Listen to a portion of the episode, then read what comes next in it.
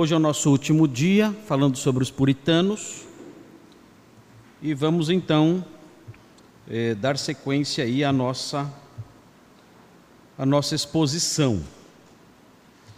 Nós vimos vários elementos ligados ao puritanismo. Nós vimos, nós olhamos, você deve se lembrar, nós olhamos para vimos um conceito desse movimento. Nós vimos também os antecedentes históricos olhamos para isso e acompanhamos aí ah, os detalhes ligados ao surgimento do puritanismo dentro do contexto eh, da igreja anglicana e vimos aí os diversos reis e as medidas que eles tomaram ah, em face desse movimento, que era um movimento que tendia a ser não conformista. Vimos isso, aspectos ligados aí à, à perseguição mesmo dos puritanos, ao fato eh, de não aceitarem muitas vezes, ao fato dos monarcas não aceitarem muitas vezes as posturas não conformistas, sendo mais ou menos rigorosos dependendo da ocasião. Eh, vimos também ah, o pensamento e o modo de vida puritano. Eu fui apresentando para os irmãos diversos temas ligados à vida e ao pensamento, e olhamos também para citações que dos puritanos que mostravam ah, o que eles pensavam sobre determinada área. Ah, nós olhamos também ao longo da semana, nós vimos também a teologia dos puritanos, os pontos principais da sua teologia. Vimos que eles eram calvinistas, pessoas bastante ortodoxas nas suas, nas suas, nas suas convicções doutrinárias e ah, fizemos no finalzinho aí uma, uma breve reflexão né, sobre o conceito de vitória, porque, como eu disse, aí é, ecoando aí a, o, o, parecer de diversos autores, de diferentes autores, os puritanos eles não tiveram sucesso nas suas causas maiores. Então nós refletimos um pouquinho sobre isso, falando que no contexto cristão, vitória deve ser vista a vitória deve ser vista de outra forma, não tanto em mudar o mundo, mas sim em não se deixar mudar pelo mundo. E começamos a olhar alguns nomes aí dentro do puritanismo. Nós vimos William Perkins, eu mencionei aí ah, os princípios que William Perkins eh, alistou, os seis princípios que ele alistou, princípios fundamentais para o lançamento das bases de uma teologia saudável. Quem é Deus? Quem é o homem? Como como ser salvo? O que acontece depois da morte?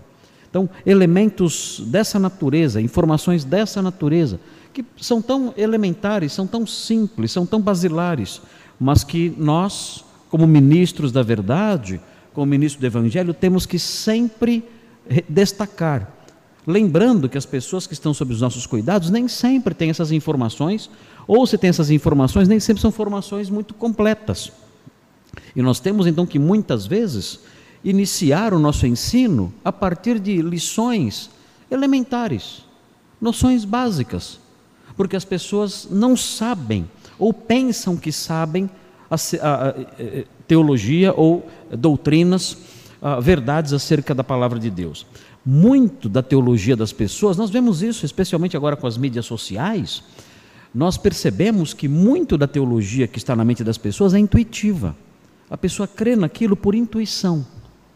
Não há uma base para aquilo. Ela crê com base nos seus conceitos próprios de verdade, de justiça, noções é, bobas que ela tem, que ela recebeu ao longo da vida, e ela crê nisso como se fosse doutrina mesmo bíblica. E uh, nós temos, como pastores que somos, como mestres que somos, como seminaristas que serão um dia mestres e que já são mestres em certa medida em suas igrejas, nós temos que muitas vezes tocar nesses pontos, em pontos básicos, simples. Uh, eu me lembro que, algum tempo atrás, eu estava numa igreja no Guarujá, fui visitar a igreja, cheguei lá com minha família e quem ia pregar era um seminarista. Ele era seminarista, ou seja, era de se esperar que ele demonstrasse um conhecimento um pouco maior do, da, das doutrinas bíblicas, das realidades aí ensinadas no Novo Testamento, enfim. Era de se esperar isso. E ele disse o seguinte: olha, é, Jesus, quando morreu, ele foi ao inferno, disse o seminarista. Ah, desceu ao Hades, né? como, como diz o texto lá paulino. Então ele, ele, ele, como diz o texto do credo, ele desceu ao Hades. Ele entendia que descer ao Hades era ir para o inferno, como diz o credo apostólico. Né? Hades, na verdade, é sepultura, desceu a sepultura, mas ele entendia que, foi, que Jesus foi para o inferno. Ele dizia o seguinte: imaginem o que o diabo fez com Jesus no inferno.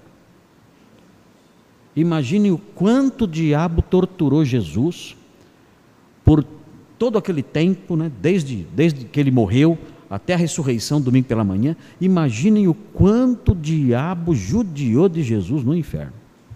Então, eu ouvi aquele sermão, assisti até o final, depois eu fui embora bastante decepcionado, entrei no carro com a minha esposa, ela falou assim, você não vai comentar nada? Eu falei, não, não tenho o que comentar. Ah, bom, há coisas que só o silêncio já é bastante eloquente. Né? Ah, mas é, aquele moço, ele, ele cometeu erros gravíssimos em questões básicas, em questões elementares. Primeiro, Jesus não foi para o inferno. Ele disse ao ladrão da cruz para onde ele ia naquele mesmo dia. Disse: Hoje estarás comigo no paraíso. Jesus não foi para o inferno. Que noção tola é essa? Isso não existe. Ah, ah, e mais, quem disse que o diabo é o algoz do inferno? Quem disse que o diabo está no inferno agora judiando das pessoas? Na verdade, o que nós aprendemos na Bíblia é que o diabo ele será um dia punido no inferno. É isso que vai acontecer. Ele não está no inferno agora, mas o diabo foi preparado para ele não para ele reinar ali e torturar as pessoas lá. Não. O diabo é, vai para o inferno um dia para sofrer ali, para sofrer uma eterna punição. É o, que nós, é o que nós aprendemos. Mas aquele moço tinha noções, talvez, de desenhos infantis. Talvez tenha havido em desenhos infantis, em histórias em quadrinhos, tenha visto lá o diabo judiando das pessoas. E ele, então, em alguma historinha, então ele assimilou isso como um fato teológico. Vejam, noções elementares, básicas, sobre a vida após a morte, e ele não sabia. Agora, imaginem o povo em geral. Então é muito interessante ver nos puritanos, como William Perkins, por exemplo, um grande erudito, ver essa preocupação em transmitir para as pessoas noções básicas, porque ele sabia, sabia da seguinte realidade: se as pessoas não receberem noções básicas, o leite, elas nunca estarão preparadas para receber o alimento sólido. E, e dar alimento sólido para quem não está preparado, isso só vai causar tragédia, só vai causar morte, sofrimento, enfim, não vai produzir bons frutos. Nós falamos também sobre Richard Sibbs, falamos sobre Richard Sibbs ontem, ah, mencionando aí ah, especialmente o aspecto da psicologia do puritanismo, que é um aspecto muito relevante, a psicologia do puritanismo, relevante demais para a espiritualidade. Como funciona a parte imaterial do homem, o coração, o cerne dessa parte imaterial do homem, o coração. Como funciona isso, ah, é, considerando que o coração é a sede da vontade, ah, considerando que o coração é a, a sede das decisões.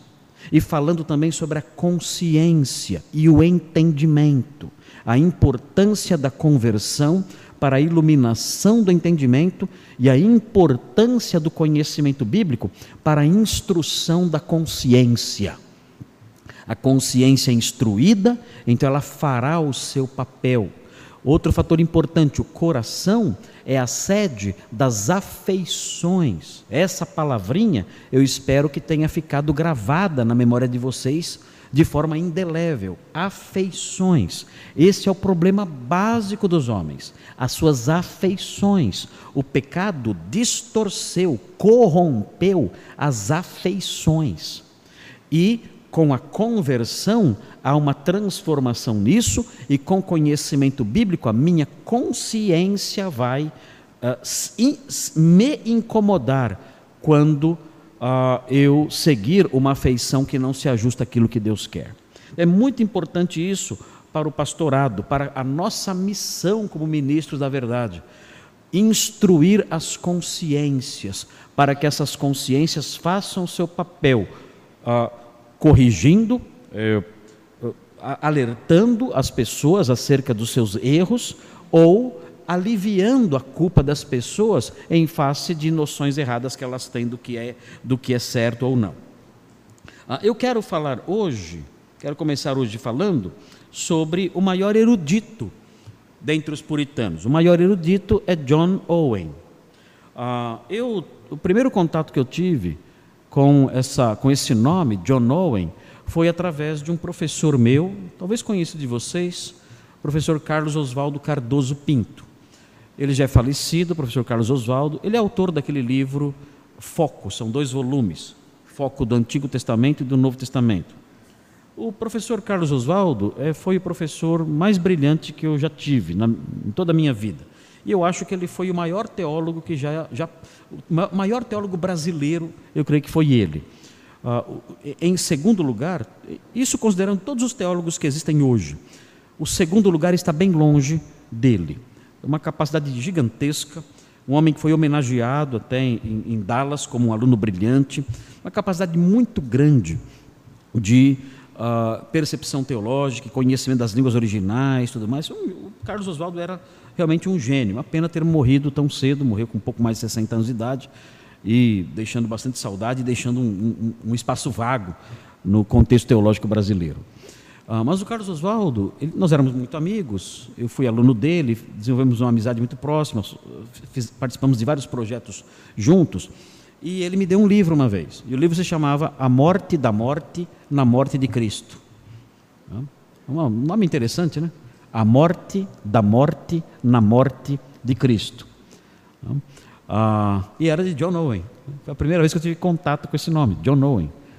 Eu achei interessante o título, A Morte da Morte na Morte de Cristo. E este livro era um livro que tratava, que trata é, de uma, de uma, é, a, de um assunto muito polêmico, que é a expiação limitada. É um assunto polêmico dentro do calvinismo, mesmo dentro do, do calvinismo, esse é um tema bastante intrigante, tanto que existem calvinistas de quatro pontos. Quem são os calvinistas de quatro pontos? Os, os amiraldianos. Ah, os, os, os, os, calvinistas aí que creem ser um pouquinho mais moderados. São aqueles que ah, não aceitam a expiação limitada. Esses são os calvinistas de quatro pontos. Ah, e é um tema intrigante mesmo. Eu, eu, eu li, é, esse livro também foi produzido, ele foi traduzido de forma condensada no Brasil, uh, pela editora Fiel, se não me engano, com o título de Por Quem Cristo Morreu. Mas, numa edição bastante reduzida, uh, ele apresenta lá os argumentos principais de John Owen. E são argumentos muito interessantes, eu fiquei, muito, eu fiquei convencido da expiação limitada através dessas, desses argumentos do John Owen. E o Carlos Oswaldo escreveu na dedicatória: assim, olha, é, que Deus lhe dê é, é, olhos físicos muito bons para poder ler essa letrinha tão pequena. Ele escreveu: Deus lhe dê olhos muito bons para poder ler essa letra tão pequena e lhe dê olhos espirituais também muito bons para assimilar essas verdades tão grandes. Foi a dedicatória dele. Né? Uma dedicatória muito bonita, né? esse trocadilho que ele fez. E realmente as verdades ali presentes eram verdades muito grandes, que John Owen eh, cons consegue mostrar de modo extremamente rico uh, acerca da expiação eh, limitada. Mas vamos conhecer então um pouquinho desse homem, John Owen. Uh, é o teólogo mais erudito dentre os puritanos. Um, ele, ele, o, o, nome da, o nome dessa doutrina, expiação limitada, é universalismo hipotético. É o nome técnico dessa, dessa doutrina. Então, é, é é uma, é uma concepção bastante atraente né, entre os calvinistas aí que não, não conseguem assimilar a noção aí do John Owen de expiação limitada. Então, o, o, universalismo hipotético, universalismo porque significa que Deus, que Cristo morreu por todos, mas só vai salvar aqueles que cumprirem a hipótese de crer. Então, por isso universalismo hipotético.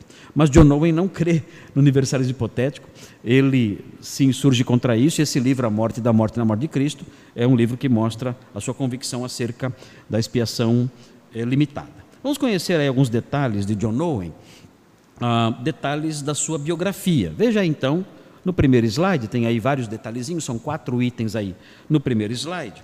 Então veja aí, primeiro nasceu em 1616, em Stedham, numa família puritana. Seu pai era pastor da igreja local e era não conformista.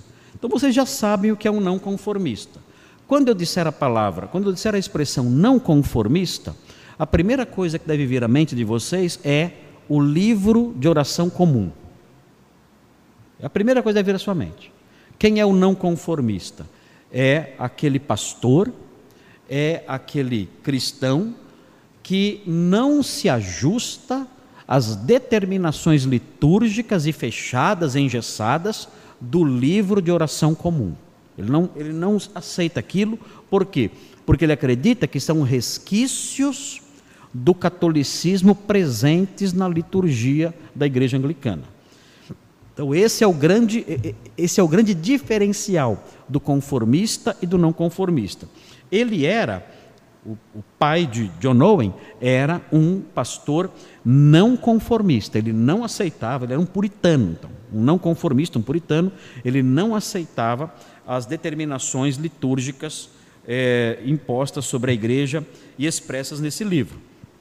Ele viveu sob os governos de Tiago I, opa, aqui, é isso aí, viveu sob os governos de Tiago I, ou James, alguns falam James, outros Tiago, outros Jaime, mas é aqui, tá, aqui eu coloquei como Tiago. Quando aparecer James, é a mesma pessoa, tá bom?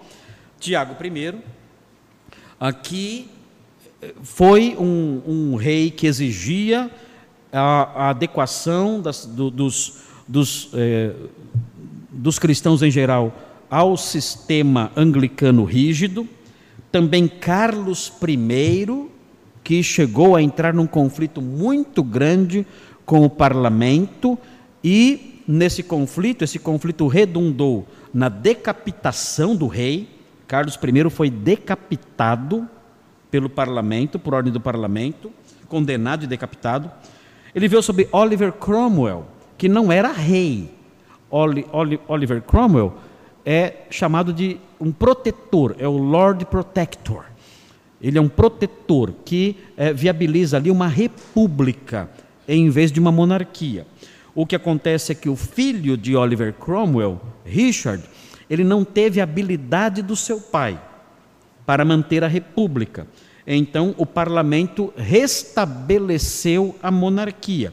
E aí veio Carlos II que vocês veem aí.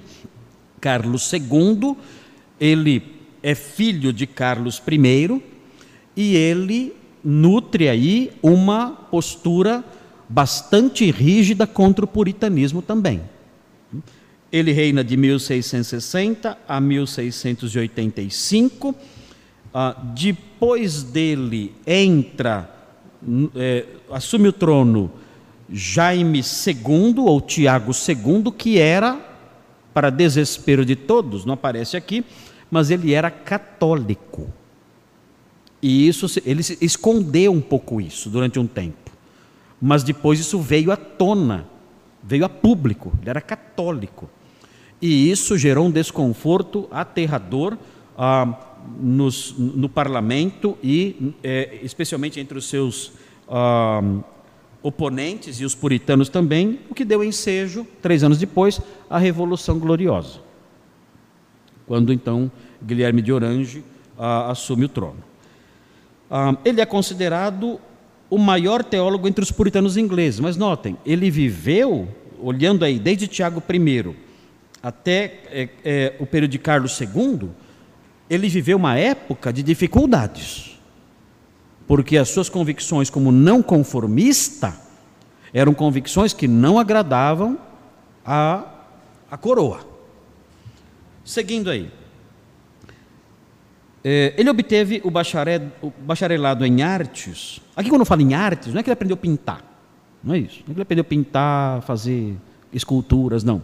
Artes aqui é, é, são, é, é filosofia, teologia, essas coisas. Não tem nada a ver com artes plásticas.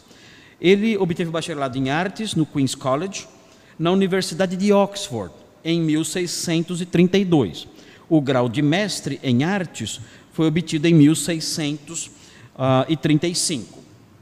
Ah, na sequência aí, quando era estudante em, quando era estudante em Oxford, veja como começa já o conflito aqui. O que acontece? William Laud, que foi arcebispo de Canterbury, nomeado por Carlos I, que era extremamente anti os não conformistas, ah, esse William Laud, contrário aos puritanos, foi designado chanceler da universidade. Então, e ele era aluno. Então aí começam as dificuldades ali dele com a coroa já, com as medidas da coroa, com o ambiente teológico, com o ambiente litúrgico exigido pela coroa. Aí vem, além disso, o rei Carlos I, note bem, além do rei Carlos I, colocar William Laud, que era contra os puritanos, ah, como chanceler da universidade que ele estudava, Carlos I tomou outras medidas contra o puritanismo. Ele havia proibido os debates sobre temas calvinistas da eleição e predestinação na universidade. E esses temas, vocês sabem, temas como esse, univers, numa universidade que estuda, numa faculdade de teologia, temas como esse são temas eh, constantes, são temas ardentes.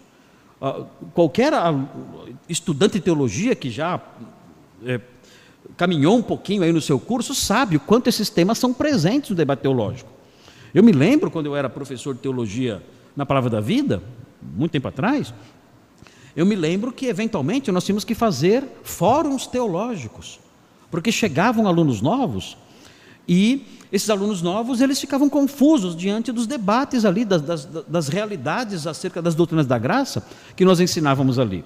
Porque o, Seminário Palavra da Vida, é, quando eu cheguei lá e comecei a dar aulas, era um seminário que não era calvinista. E não era calvinista porque a própria direção não queria que fosse.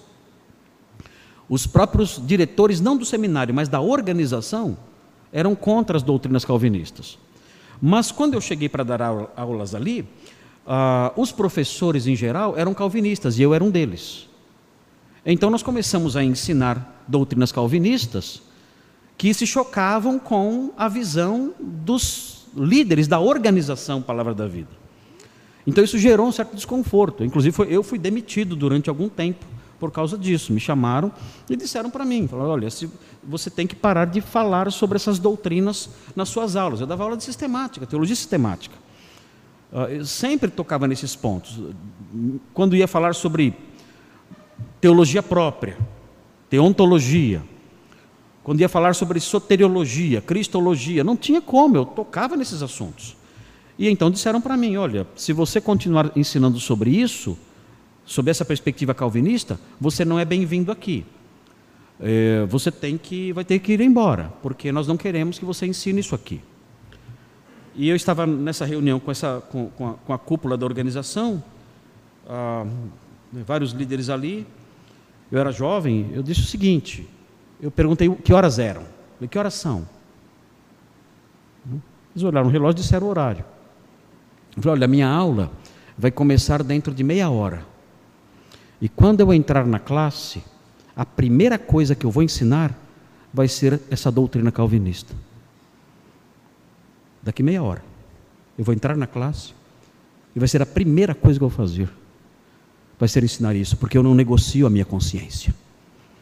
Eu não, a, a minha consciência não está, não é matéria de negociação. Eu vou ensinar o que eu creio que é a verdade, que é a palavra de Deus. Então foi um momento tenso ali, porque eles eram irmãos em Cristo, é uma posição diferente, mas não eram né, do diabo, nada disso. Mas eles disseram, então você não é bem-vindo aqui. Eu falei, ok. Eu fui embora. Uh, Passaram-se mais ou menos, passou mais ou menos um mês, eles me telefonaram, uh, dizendo, olha, você não quer voltar? Porque precisamos de você aqui como professor tudo mais. Eu falei, volto, só, só, que eu não, eu não mudei em nada as minhas convicções teológicas. Não, tudo bem, é, nos perdoe, pediram perdão para mim. E eu voltei a dar aulas lá, sem mudar nenhuma vírgula da minha teologia. Ah, e, e, eu me lembro que os outros professores também é, eram da mesma opinião. E nós, então, transformamos o seminário, na época, num seminário calvinista. Nós transformamos o seminário, a organização não era calvinista, mas o seminário era. Né? E isso gerou problemas, inclusive, entre ah, pastores que enviavam alunos para lá, pastores que escreviam para, para a organização, atacando o seminário e tudo mais, e tivemos vários problemas ali. Mas eu me lembro que, por causa da, da, da natureza complexa dessas doutrinas, nós tínhamos que, eventualmente, ali, pelo menos uma ou duas vezes por ano, nós tínhamos que fazer fóruns teológicos para debater esses assuntos. Então nós sentávamos ali, três ou quatro professores, os alunos todos ali diante de nós, e eles traziam suas questões e debatíamos tudo aquilo, mostrávamos as bases bíblicas e tudo mais, e é, nós com isso nós conseguimos formar uma geração de pastores calvinistas. Ah, o, o, pastor, conhecido de vocês talvez o pastor Wilson Porte Júnior, pastor Wilson Porte Júnior, ele era no seminário, ele era arminiano. Mas graças a esse trabalho que nós temos na época, hoje ele é um pastor calvinista. Acho que é conhecido de vocês o pastor William, o, é, é, Wilson Porte Júnior. E outros também que saíram dessa leva toda aí nesse, é, é, é, com essas instruções e com essas convicções. Então nós sabemos que esse é um tema que não dá para evitar. Esse é um tema que não dá para fugir dele. Mas note o que acontece na época do John Owen. O rei coloca um chanceler que é contra tudo isso, e, além disso, o rei proíbe. Isso é absurdo. Num contexto acadêmico, num contexto teológico, acadêmico teológico, esse tipo de coisa, isso é, é inaceitável isso. Imaginem. Nós proibirmos aqui debates sobre calvinismo, aqui temas calvinistas aqui no, na escola Charles Spurgeon. Isso é dizer, olha, os alunos terão que ter uma formação bem baixa, não poderão discutir esses assuntos. E ele proibiu temas calvinistas da eleição e da predestinação, há uma distinção entre as duas coisas, né? E veja a sequência. Laude seguia essa proibição. Ele como chanceler dizia: "Não é não é permitido que façamos debates nesse campo". Note bem, catolicizando a vida na universidade e reintroduzindo a alta liturgia no culto da capela. Porque a universidade tinha cultos na capela. Os alunos participavam desses cultos na capela. E ele fez o quê? Ele estabeleceu um modelo litúrgico uh, próprio lá do livro comum de oração, catolicizou o culto na capela. Tudo misturado a uma teologia arminiana. Ah. Então é uma decepção. Né? Para, um, para um, um puritano como John Owen, que vem de um contexto de família puritano, estudar num ambiente desse. Por isso, alguns anos, de, por isso, alguns anos depois, Owen afastou-se da universidade. Eu não vou ficar aqui. Não tem condições. Isso não me interessa participar desse, desse, desse núcleo acadêmico. Veja aí na sequência aí o que acontece. A conversão, ou pelo menos parece que foi conversão aqui, né? A sua experiência espiritual mais marcante ocorreu em 1642, quando passou a morar em Londres. À época, Owen não tinha segurança de pertencer a Cristo e sofria com isso.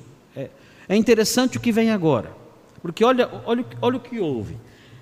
Ele ouviu um sermão sobre Mateus 8, 26. Mateus 8, 26. Ele, ele foi, na verdade, ele estava em Londres e ele foi é, assistir um pregador famoso com um amigo dele. E quando ele chegou no local da pregação, esse pregador que ele queria ouvir não estava lá, tinha ficado doente. E um outro pregador desconhecido, vamos ver aí, Mateus 8, 26. Um outro pregador desconhecido estava lá. O amigo dele É, um amigo dele disse assim: Olha, eu não vou assistir esse sermão, não, não conheço esse pregador, eu vou embora. Ele disse: Não, eu vou assistir. E ele ficou. E o pregador é, falou sobre esse texto, Mateus 8, 26, que fala assim: Perguntou-lhes então Jesus: Por que sois tímidos, homens de pequena fé? E levantando-se, repreendeu os ventos e o mar, e fez-se grande bonança. Ah, esse versículo acompanhou a vida de John Owen até o final. Nos escritos dele, ele faz menção disso. Nos escritos dele, ele usa a figura do mar agitado. Ele usa a figura de Jesus acalmando a tempestade. E note bem como, como esse versículo foi importante para ele, aí, olhando aí para o nosso enunciado. Ele começou a provar a paz e a segurança que tanto anelava. Ele descobriu, só Cristo, Cristo apaziguou o mar. Cristo apaziguou o vento. Ou seja, Cristo tem um poder infinito de apaziguamento. E ele pode aquietar o meu coração. e ele pode aquietar o coração de qualquer pessoa que está com medo, que está aí, o, o coração agitado. Ele disse aos discípulos: Por que vocês estão com tanto medo, homens de pequena fé? Por que essa, aqui fala tímidos, né? Que é timidez, aqui é covardia, né? Por que tanto medo, homens de pequena fé? Ah, e, e levantando-se, repreendeu os ventos e o mar, fez-se grande bonança, mas ele não acalmou somente o mar e o vento, ele acalmou também o coração daqueles homens. E John Noah então descobriu essa verdade, isso foi muito forte sobre ele, marcou a vida dele para sempre. E sempre que o tema era a necessidade de paz no coração, ele fazia alusão a esse texto de Mateus 8, 26, que o acompanhou até o final. Jesus acalma o coração. Jesus acalmou a tempestade, acalmou o vento, acalmou as ondas, e ele acalmou o coração dos discípulos. Ele pode acalmar o nosso coração. E essa foi a experiência mais marcante da vida dele. Porque ele não tinha paz no coração, passou a ter a partir daí. Então, note, é, é, irmãos, é muito interessante, porque nós vemos esses homens de Deus, esses homens que são homens assim de uma habilidade teológica tão intensa, de uma habilidade teológica tão profunda, e nós vemos eles se convertendo como crianças, numa história de Jesus apaziguando a tempestade. É muito lindo ver isso, a simplicidade da graça. A graça, ao que nós percebemos, a graça, ela não trilha caminhos complexos. A graça não chega ao coração por meio de, de estradas difíceis, cheias ali de obstáculos, de compreensões é, difíceis de se assimilar, de verdades difíceis de se assimilar. Não.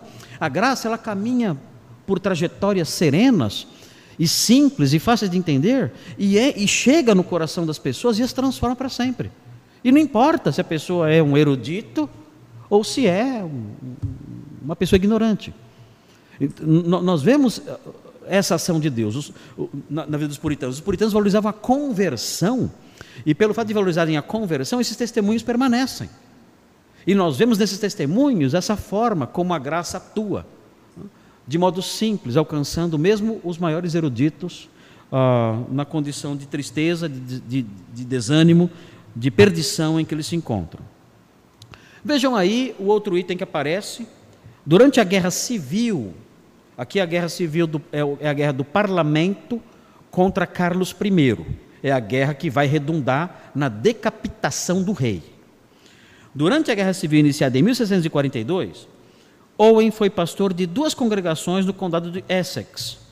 Nessa época, casou-se com Mary Rook, com quem teve 11 filhos. Eu mencionei esse fato aqui. Teve 11 filhos, só um chegou à idade adulta. Então, aqui eu, eu, eu lembro ter usado essa, essa ilustração aqui da vida dele para explicar por que os puritanos escolhiam bem a esposa. Né? Eu quero constituir família com alguém que aguente o tranco, porque a vida na época era muito difícil. Vejam, 11 filhos, só um chegou à idade adulta. Isso é terrível, isso é uma tragédia isso. Mas na época era assim. Por isso os puritanos levavam a família e o casamento tão a sério. A experiência de John Owen é ilustrativa da realidade da época. Bom, veja então, note o que acontece aí.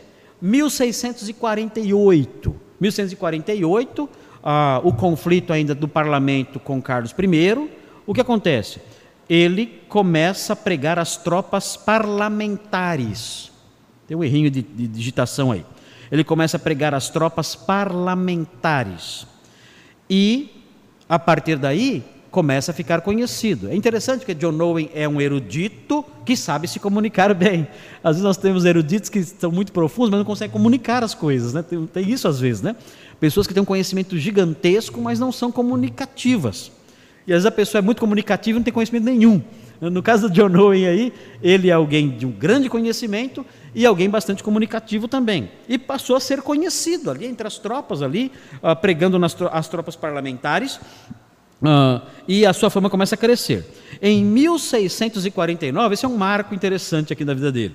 Em 1649, pregou diante do parlamento no dia seguinte à execução de Carlos I. Então, Carlos foi decapitado no dia, no dia seguinte, John Owen pregou no parlamento. Um, é, é uma data especial, né? É o início de uma nova etapa no governo, no governo da Inglaterra com Oliver Cromwell à frente do país. No mesmo ano, tornou-se capelão das tropas de Oliver Cromwell e pregador oficial do palácio de Whitehall, residência real no século XVI e XVII. Olha o crescimento desse homem. Esse homem está galgando posições altas. Ele está sendo aí uma pessoa de destaque na Inglaterra. O rei foi removido, ele é um xodó, ele é um xodozinho do Cromwell, ele é. O Cromwell gosta dele. O Cromwell que convida pessoalmente. Ele é um xodózinho do Cromwell.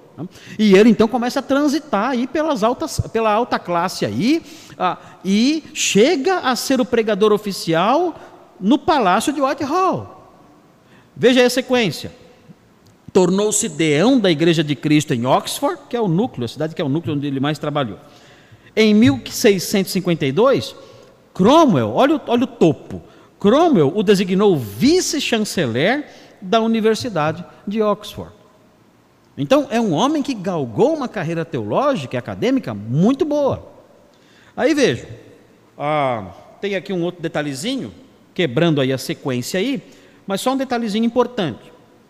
É muito conhecida essa declaração de fé de Savoy. Né? O que foi isso? Ele participou em 1658 da composição da declaração de fé de Savoy.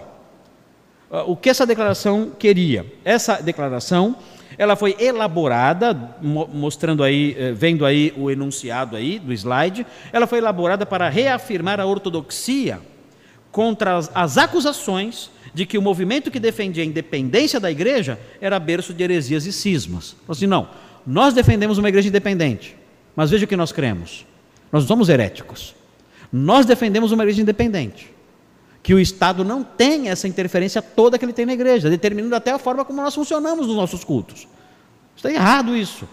Nós não apoiamos isso. Mas notem, nós não somos hereges, nós não somos cismáticos. E então a declaração de fé de Savoy teve esse objetivo: reafirmar a ortodoxia, protegendo os não conformistas de ataques, de ataques contra a sua ortodoxia. Agora retomando a história, veja aí. O filho de Cromwell, Richard, fracassou em continuar o sucesso de seu pai como Lorde Protetor. Por isso, o parlamento restaurou a monarquia em 1660. Aqui complicou para os puritanos. Isso aqui não foi legal. Aqui os puritanos começaram a sofrer uma perseguição mais intensa, que na verdade só vai acabar agora, é, só vai afrouxar agora com a Revolução Gloriosa em 1688. Aqui, a, a restauração da monarquia não foi algo que é, favoreceu o puritanismo. Veja aí, o rei Carlos II foi coroado em 1661 e passou a tomar medidas contra os não conformistas, o que atingiu drasticamente a vida de Owen. Então aqui estava no topo. Agora, ó, desce. É claro. Né? Carlos II era filho do rei decapitado. É lógico. Ele sabia quem estava por trás da decapitação do seu pai. É claro que ele tem que ser contra os não conformistas. É claro que ele tem que ser antipático aos puritanos, é óbvio. Então vejam o que acontece na sequência. Olha só o que vem aqui. Isso aqui, na sequência, é algo que nós dissemos, né, que atinge drasticamente a vida de John Owen. Veja aí o que acontece. Olha as medidas que estão aí. São aí algumas medidas que vocês podem, eh, eh, vendo aqui, ter uma ideia do impacto que isso trouxe sobre a vida dele. As medidas do rei contra os não conformistas envolveram, aí vem, a proibição de ocupar cargos públicos. Você é não conformista? Você não pode ocupar cargos públicos. Então, já vai limitando a influência, o trabalho dessas pessoas. A exclusão de cargos da igreja. Ah, você é bispo? Você é pastor? Fora. Você não vai ocupar cargos eclesiásticos. Você não vai ser mais bispo, não vai ser mais pastor de igreja nenhuma. Então vejam como é sério isso aqui. Não, não foi, não foram medidas brandas, foram medidas pesadas. Vejam aí a sequência. É, o ato de uniformidade. Tem uma, um comentáriozinho aí. Isso levou à expulsão de cerca de dois mil pastores da igreja da Inglaterra, incluindo Owen, por não aceitar o quê? Esse bendito livro, o livro de oração comum. Então, esse era o problema grave, né? E Owen perdeu o seu cargo como pastor. Veja aí o que vem depois. A criminalização de reuniões não conformistas. O ato de conventículos. Aliás, isso aqui foi o que atingiu em cheio quem? Quem foi o puritano mais famoso? Quem é o puritano mais famoso que nós conhecemos? O mais famoso que ficou 12 anos preso. Quem? John Bunyan. Qual era a acusação? Reuniões não conformistas. Foi preso por causa disso. E por pregar sem autorização. Ele é contemporâneo de John Owen. E veja aí a criminalização de reuniões assim e a proibição de pastores não conformistas de viver dentro de cinco milhas de qualquer lugar em que antes tivessem ministrado. Você ministrou em, em, em tal cidade? Você não pode morar aí num raio de cinco milhas próximo desse local que você é, ministrou. Então, essas foram as medidas. Veja aí. Owen, sob ameaça de prisão, passou a servir como pastor de congregações não conformistas. No fim de sua vida, era pastor de uma congregação em Londres. Agora sim, quando nós lemos a história, nós percebemos que havia momentos de rigor maior, momentos de rigor menor. Então você vê é, John Bunyan, por exemplo, ficando preso. 12 anos. Mas você percebe que em alguns momentos a prisão dele é light, é uma prisão meio Gilmar Mendes. Né? É, uma prisão meio. É, já. É, não, não, não por causa, não por causa é, diretamente dos juízes, mas parece que os, as autoridades faziam um pouco de vista grossa. O, o, o John Bunyan, ele saía é, nos primeiros meses da sua prisão, ele foi condenado primeiramente a três meses de prisão. Só esses três meses depois viraram, viraram 12 anos. Mas no, no começo da sua prisão, nos primeiros meses, ele saía de noite para ir à igreja. Ele saía de noite para pregar em vários lugares. Ele fazia algumas viagens assim, é, próximas ali, e voltava para a prisão. O porque o carcereiro permitia. O carcereiro autorizava essa, essas saídas dele. E parece que as autoridades faziam vistas grossas. Mas quando os inimigos dele, tinha muitos inimigos invejosos, né, é, bispos conformistas que tinham inveja dele e tudo mais, denunciavam, eles tinham que enrijecer. Há uma denúncia, tem que enrijecer. Então, você percebe na prisão de John Bunyan que há momentos de rigidez maior, em que ele chega a ir à igreja dele e pregar, enquanto preso, saindo eventualmente, e há momentos, há alguns anos, que ele desaparece. Parece que ele fica só encarcerado mesmo, ali sem poder sair. Então, o mesmo acontece nesses momentos aqui. Então você vê uh, John Owen sendo pastor, mas a, a intensidade da, da pressão sobre esses homens variava, dependendo do caso, do local, da condição social da pessoa e os fatores diversos aí. Mas o ambiente era hostil. O ambiente era hostil. O John Owen, ele eh, procurava não chamar as atenções, não ter um ministério ali gritante e tudo mais, porque ah, havia esse ambiente eh, contrário à, à propagação de ideias não conformistas. Bom, seguindo aqui, veja aí o próximo item aí. Sua erudição, a erudição de John Owen, é percebida no fato dele ter o latim, praticamente, como sua primeira língua. É impressionante isso aqui. Ele era muito inteligente. Ele tinha o latim praticamente como sua primeira língua. Eu, que eu me lembre, que eu me lembre, uh, um outro personagem que era assim era o Philip Melanchthon. Eram homens muito hábeis nesse campo das humanidades, né, das línguas. E ele era assim, ele, ele falava o latim, escrevia em latim livremente, com toda, com toda a fluidez. Ah, e também no fato, veja aí, a erudição dele também percebida no fato dele ter deixado um conjunto de escritos que hoje ocupam 24 volumes. É muita coisa. Com média de 600 páginas cada um. Faça as contas, quantas páginas tem aí? 24 volumes de 600 páginas. É bastante coisa. Ah, veja aí, essa elevada formação, porém, não o impediu de ser amigo e admirador de John Bunyan, a quem se referiu dizendo: se eu pudesse ter a habilidade de pregação do latoeiro, latoeiro é funileiro, eu alegremente abriria a mão de todo o meu conhecimento. Então, a, a, aqui uma expressão da, da humildade dele e do valor que ele dava à pregação.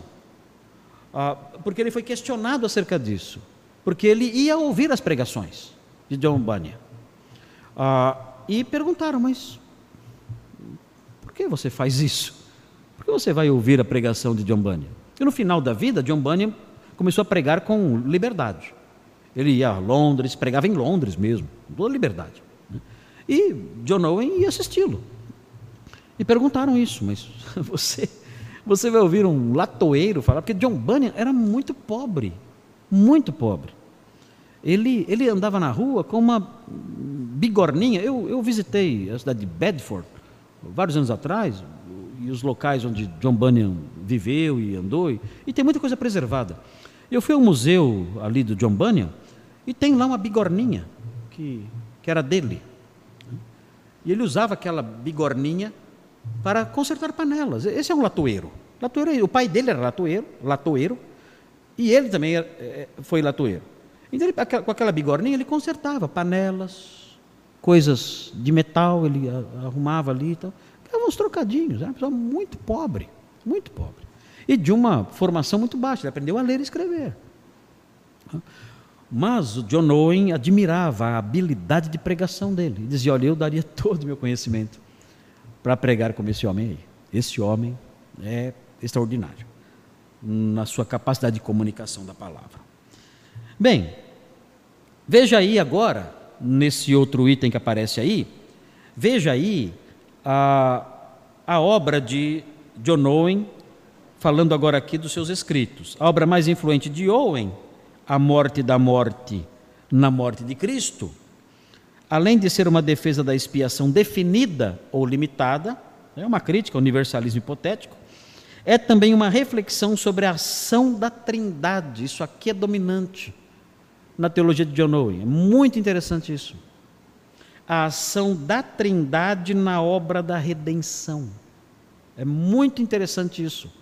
O, o, modo como ele fala da necessidade de nós termos comunhão com o Deus Trino. É, é, é, é importante não apenas conhecer essas coisas, O, o, puritano ele não tem o conhecimento pelo conhecimento. Os mestres puritanos não, não se aprofundam no conhecimento pelo simples prazer do conhecimento. John Owen, ele estuda a Trindade dizendo, olha, nós temos que aprender a ter comunhão com cada uma das pessoas.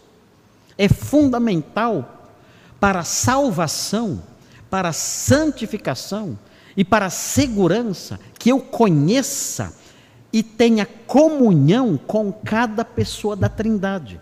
E cada pessoa da Trindade, com cada uma delas, eu vou me relacionar a partir de certos aspectos ligados à obra de cada uma dessas pessoas.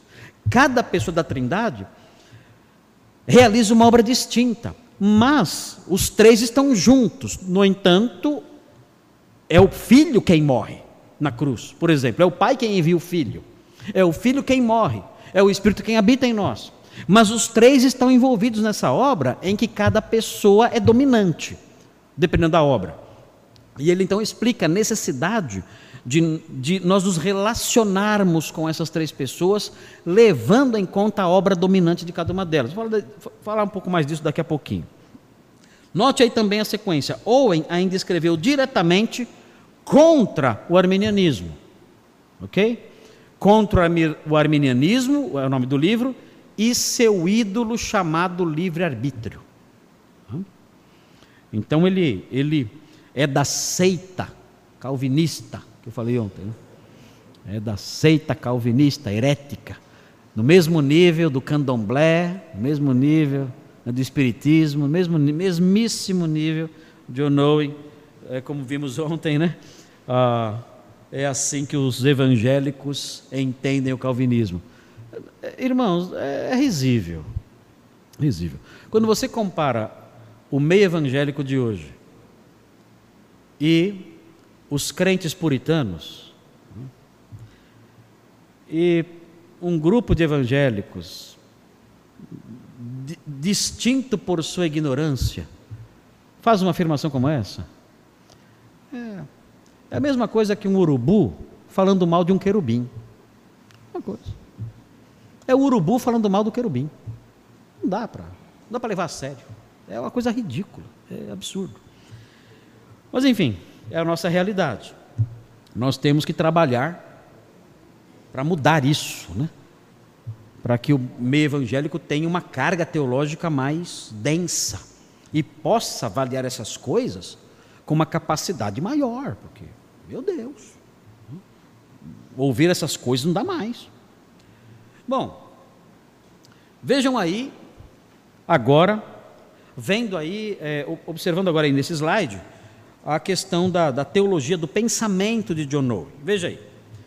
John Owen se destacou aí no pensamento dele por realçar a importância da doutrina da Trindade na devoção cristã. Olha que interessante isso. Quando a gente fala de devoção cristã, você pensa na Trindade? A impressão que nós temos é que a Trindade é uma doutrina inútil. Não é isso? A Trindade é uma doutrina meramente cerebral. É algo meramente teórico. É algo fruto aí de análise de gabinete pastoral. Os teólogos em suas torres de marfim ficam lá se preocupando com a questão da Trindade enquanto nós, né, réis mortais, temos que viver o dia a dia e descobrir uma forma de sermos mais santos nesse mundo imundo. John Owen mostra que não. Não.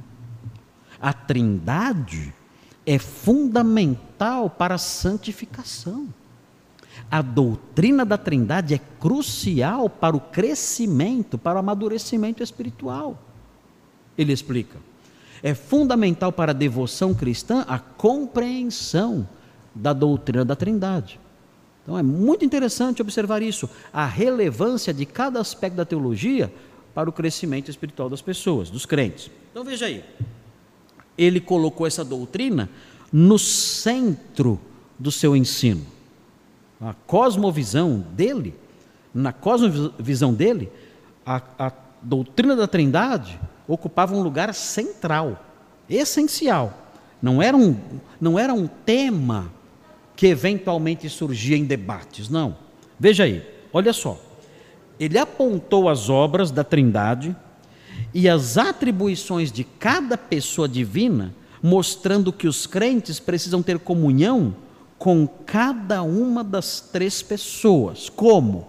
Como se processa essa comunhão? Veja, o crente terá comunhão com o Pai como? Ao contemplar o seu amor. Um, uh, geralmente, a, a ideia que alguns crentes têm é que Deus é ranzinza. Deus é um Deus mal-humorado e ranzinza. E ele vive o tempo todo tentando descobrir quem deu alguma mancada. Para ele já logo, ah, peguei você. No meio evangélico, Parece que a coisa é assim no meio evangélico, pelo menos no meio popular aí. Talvez entre vocês aqui não, porque vocês têm um conhecimento maior da verdade e têm sido instruídos aqui na igreja eh, com alimento melhor, mas no meio evangélico por aí fora a impressão que passa é essa. Deus é um Deus ranzinza, muito mal-humorado. E não mexa com ele não. Porque ele muito rapidamente se levanta e fere você.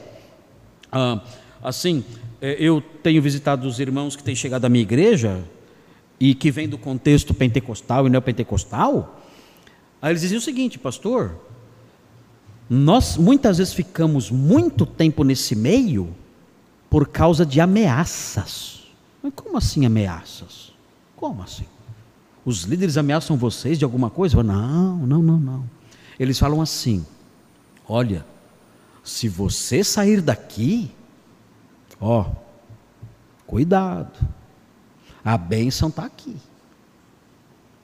A bênção está aqui. Se você sair daqui, você estará negando a bênção. Você vai, blasfem, você vai estar blasfemando contra o Espírito Santo e duvidando da obra de Deus aqui. E olha, cuidado. E essas pessoas dizem para mim, pastor, nós ficamos lá cinco, seis, dez anos, não porque era uma coisa alegre, não porque gostávamos, não porque era vibrante, íamos à igreja com alegria por amor a Jesus, não. Não íamos à igreja por amor a Jesus. Não íamos à igreja porque estávamos alegres, vibrantes ali, nada disso. Nós íamos à igreja porque tínhamos medo. Medo. E chegando lá, tínhamos que demonstrar vibração, alegria e aprovação em tudo. Se nós questionássemos alguma coisa, nós estamos questionando a obra do Espírito. E, e o Deus ranzinza poderia nos punir. Como é que eu vou ter comunhão com Deus assim?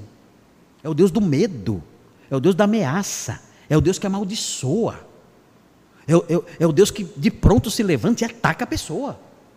Então, é impossível você manter comunhão com Deus assim. É claro que existe o temor de Deus, mas esse temor de Deus que a Bíblia fala é um temor filial.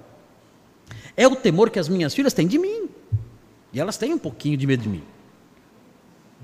Mas isso, isso não anula a realidade da comunhão paternal que eu tenho com elas e que é intensa, é real, é doce, é boa, é protetora. Quando elas estão com um problema, é para quem elas correm? Para mim, papai. É assim que funciona. Elas conhecem o meu amor por elas e sabem o quanto eu estou disposto a dar tudo por elas. Elas sabem disso. Então, John Owen, ele explica o seguinte, olha, nós podemos ter comunhão com a primeira pessoa da Trindade, o Pai, se nós tivermos noção, tivermos consciência da imensidão do seu amor por nós. O Pai nos ama, e nos ama tanto, tanto, tanto, que Ele deu o seu próprio Filho por nós. Existe maior amor do que esse? Então, isso, essa realidade, sabendo desse amor sem fim, sabendo desse amor imenso, inexplicável, inefável, sabendo disso, é claro que eu vou me aproximar dele, é claro que eu vou buscá-lo. O Senhor me ama com um amor infinito, inigualável, imensurável, inefável, Ele me ama assim. Isso, isso não gera em mim pavor, ah, eu vou servir porque senão vem, vem chicote. Não. Eu vou servi-lo porque eu quero estar perto dele. Eu vou, eu vou orar porque eu quero falar com ele. Eu vou, eu vou buscar a sua intimidade porque eu, eu quero provar mais e mais desse amor. E aí então nós podemos ter essa comunhão é, incentivada, essa comunhão incrementada, quando temos a noção disso. O Pai me ama, me ama profundamente com amor sem igual. Isso é maravilhoso, isso é libertador. Isso é libertador. Um, e John Owen realça isso. A, a comunhão, a comunhão com o Pai. Contemplar o amor do Pai. Contemplar o seu amor nos atos salvíficos providenciados por Ele. Isso fará com que uh, tenhamos uh, essa intimidade que o crente deve ter com a primeira pessoa da Trindade. Vendo a sequência, ele terá comunhão com o Filho. Como ele terá comunhão com o Filho? Note agora, aqui, note agora aqui a necessidade da conversão real.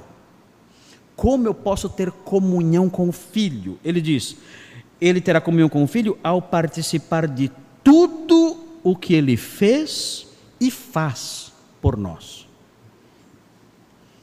Como eu participo do que ele fez? Ele morreu pelos meus pecados. Ah.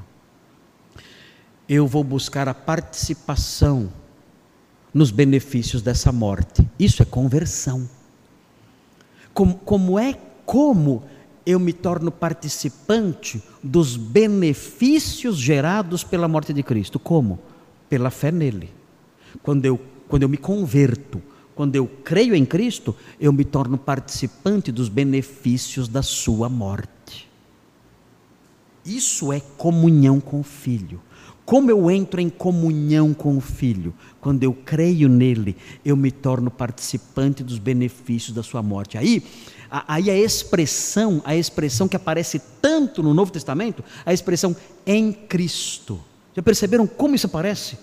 Novo Testamento? Em Cristo, em Cristo, em Cristo, em Cristo Jesus. Isso parece muitas vezes. O que significa isso? Isso aí, John, John Owen usa essa linguagem, é uma linguagem mais recente. Mas isso é, um, é o que nós chamamos em gramática grega, nós chamamos isso de um dativo de esfera.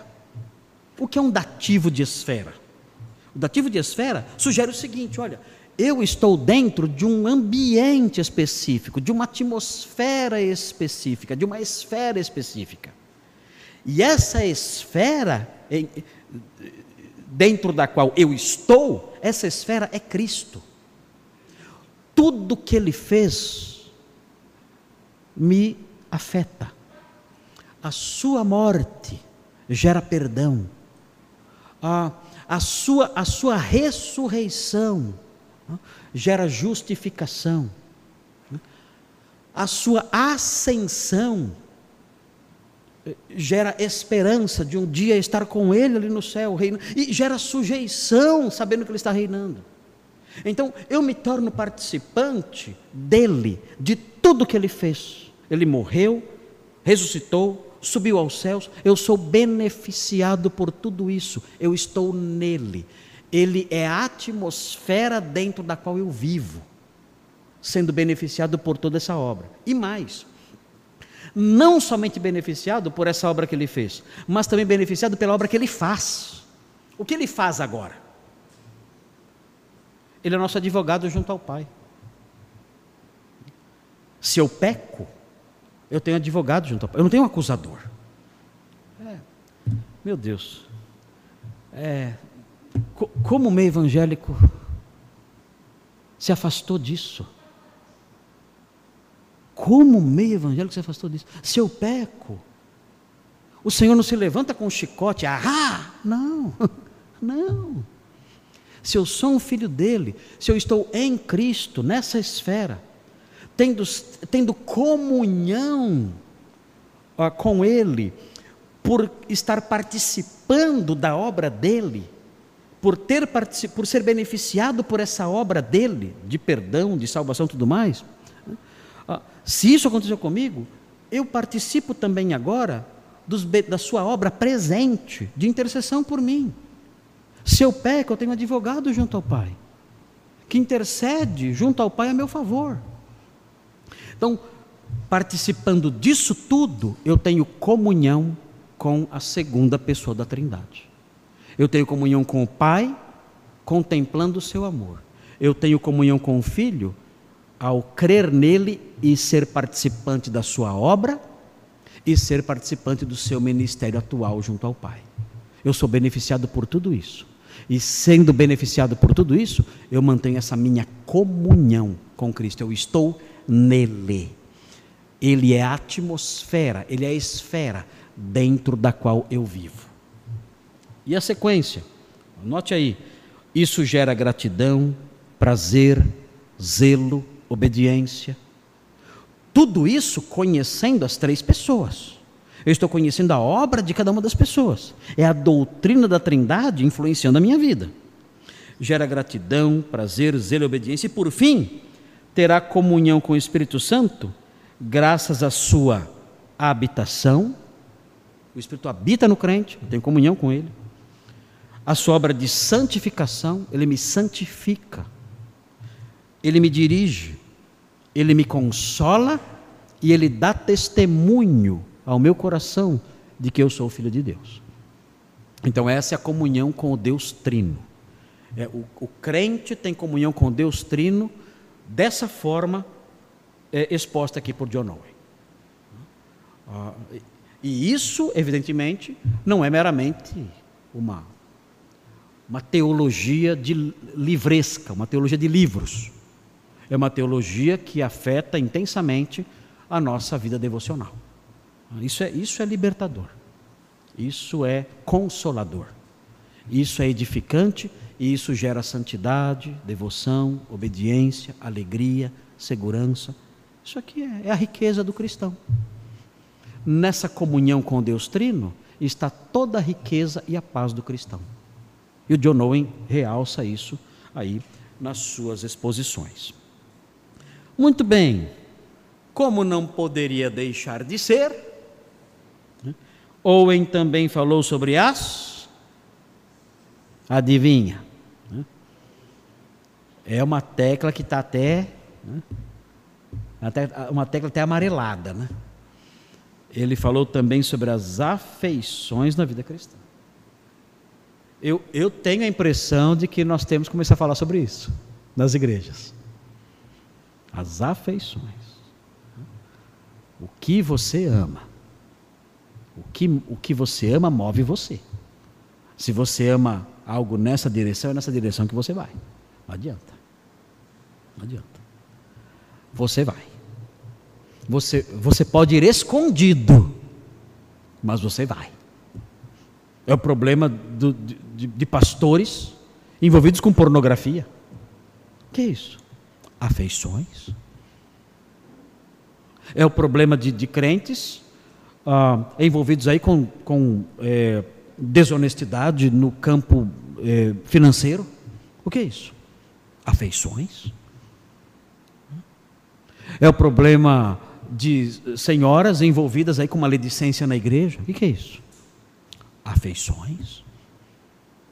É o problema de, de crentes procurando seitas que promovem prosperidade, saúde e prosperidade. O que é isso? Afeições. É sempre isso. Afeições. É envolvimento do jovem com moços e moças incrédulos. O que é isso? Afeições. Então parece que realmente esse tema é um tema que tem que ser tratado de novo, depois de tantos séculos. As afeições. Foi esse tema que, estudando Jonathan Edwards, que libertou a Rosária Butterfield, que eu mencionei aí, e libertou de uma escravidão terrível, que era o lesbianismo. Ela entendeu.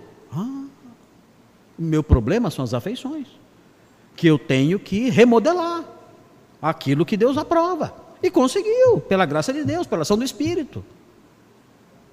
Então, esse é um tema que, é, estudando os puritanos, eu cansei de ver essa palavra nos últimos meses, estudando os puritanos para falar com vocês aqui nesses dias.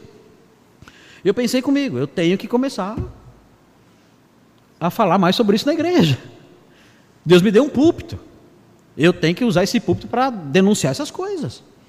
Para apontar essas coisas, porque realmente os puritanos foram no ponto. Os puritanos foram no ponto central.